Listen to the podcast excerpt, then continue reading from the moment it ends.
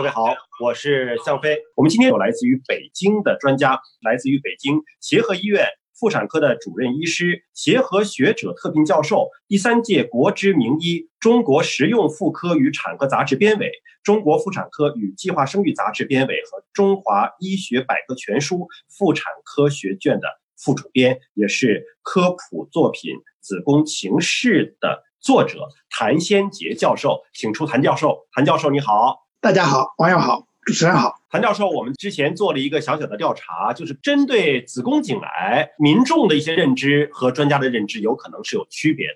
我们先来看看网友们对很多问题是怎么看。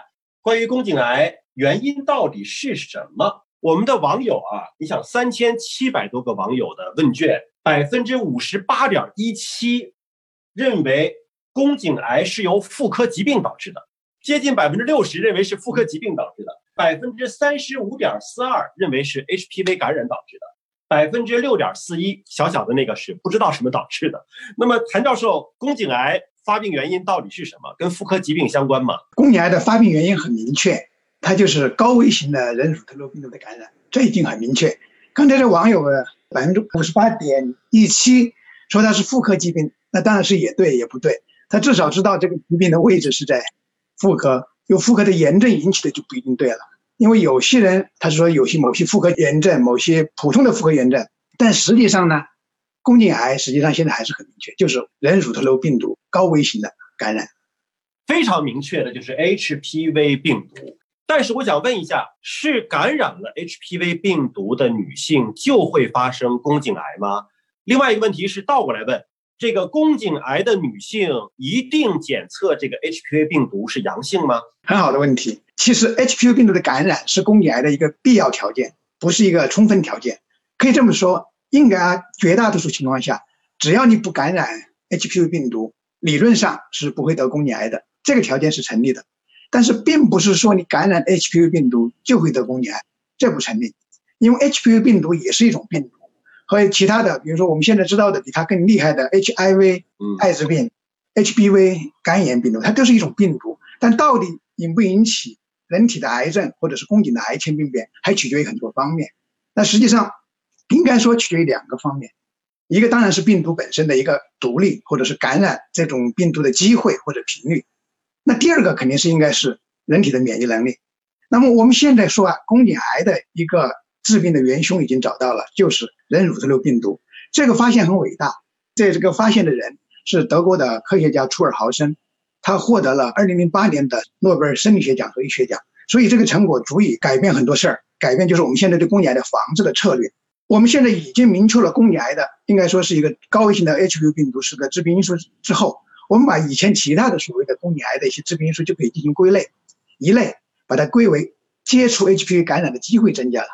那另外一类可能就是让人体的免疫功能下降，这样两种情况，增加 HPV 感染的机会的是哪些呢？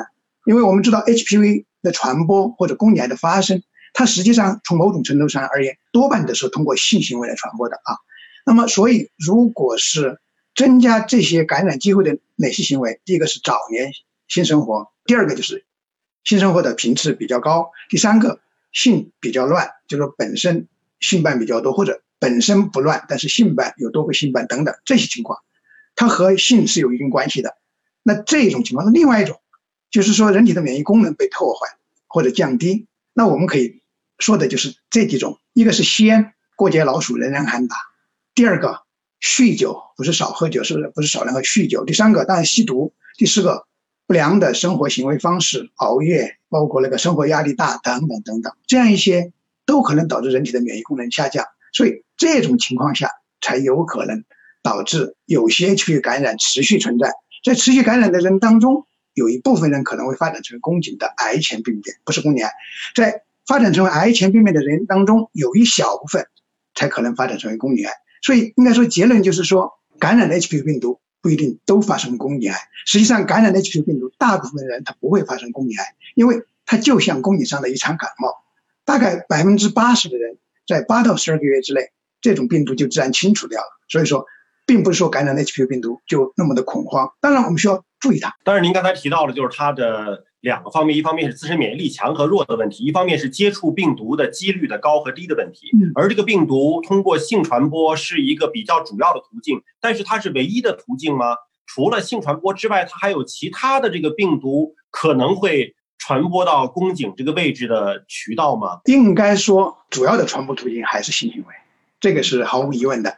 但是其他的行为，比如说吸毒。或者注射这些呢？现在它不是 HPV 传播的主要途径。但你其他的接触，除了性接触之外的其他的日常的接触，一般不会传染。但是如果极端的情况下，或者极偶然的情况下，也可能存在接触了不洁的卫生洁具、马桶啊，或者是前面个人用过的床单啊等等。但是这种情况极其罕见，所以我们反复强调，这些情况是很罕见的。而日常的生活呀、行为之类的，握个手啊之类的，是不会传染的。有没有可能，比如说去公共的浴室啊，然后使用一些呃共同的毛巾呐？您刚才说到了一些像马桶啊、浴盆啊之类的啊，这种传播的可能性大吗？传播的可能性不大，但有这种情况，这种有这种可能性，这要看你的运气。你比如说，你前一个人刚好他又是一个带毒量极大的，而且呢，刚好你又卫生，他没有做卫生。这种情况下可以，但是我可以肯定的是，不要在游泳池这么大的，比如说你去海里面游泳，或者在游泳池里面游泳，那么点点病毒它不足以让后面的人感染。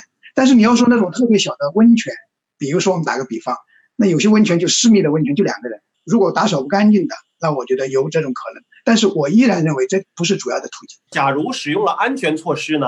你像 HIV 病毒是通过安全措施是可以阻断的，那么 HPV 病毒是否可以通过安全措施的使用来阻断呢？能很大程度，但是不完全，啊，能很大程度阻断 HPV 的的传播，但是并不不绝对，因为用安全套避孕套不能全部的阻挡 HPV 的病毒，大部分的是可以阻挡的。所以说现在有这个宫颈癌年轻化的趋势，您是不是觉得还是跟大家的这个成熟的早了有关系？生活过得早了有关系，宫颈癌的年轻化趋势存在的，但至于原因，可能有多方面的原因，但是我觉得可能不完全是这个性生活年龄早或者性的活跃程度比前人高啊等等，但这方面存在这方面的因素，有一定的原因。好，我们看下一个这个网友的小调查，就是关于使用安全套是不是可以完全预防 HPV 的感染？您的答案是不会完全的有帮助。那么网友呢认为百分之六十都认为说。呃，安全套就可以防得住，而百分之四十是认为防不住。呃，所以这个真的是跟专家的这个认知还是有小小的差异的。就它确实有帮助，但是不会百分之百的帮助啊。我我相信，呃，HIV 病毒也是这个情况，就是安全套当然一定会有帮助，大大的有帮助，但是没办法做百分之百的保证。好，下一个调查是关于。如果只有一个性伴侣，而且很注意性生活的卫生，是不是就没有必要参加宫颈癌的筛查了？这个网友的投票是一半对一半啊，一半认为对，不用筛查了；另外一半认为不对，不对的稍微多了一点点，是百分之五十一点二八。您认为呢？如果说性生活很稳定，性伴侣也很固定啊，那是不是就不需要筛查了？呃，这个问题比较有意思，而且这个答案也有意思。我我觉得呢，其实如果说真正你做到严格意义上的只有一个性伴，首先保证你的性伴也只有一个性伴，而且你也注意性生活卫生，而且其他卫生也注意啊。那么我觉得你那个时候你说你没有必要参加宫颈的筛查，你有底气。但是如果这几个条件都达不到，那我觉得还是应该做宫颈癌的筛查。我们只能保证自己。不一定保证别人。你刚才这个会心的一笑啊，就是会心的一笑，就是说你保证了你自己，你的伴侣是不是也能够做出同样的保证，是吧？这个有的时候细思极恐啊，一想想背后发凉啊，这个事儿。不，那倒不是，我是说，如果你严格意义上真的是这样的话，如果两个人真的是这样，那是的确他参加公检筛查的必要性不是那么大，但并不说他没有，因为他除了这个途径之外，万一还有其他途径呢？我们说那也是还是要筛查是必须的。只是说这个答案，我是说他一半一半，的确是很有意思。对，因为我觉得人性是禁不住在这种极端条件下做拷问的。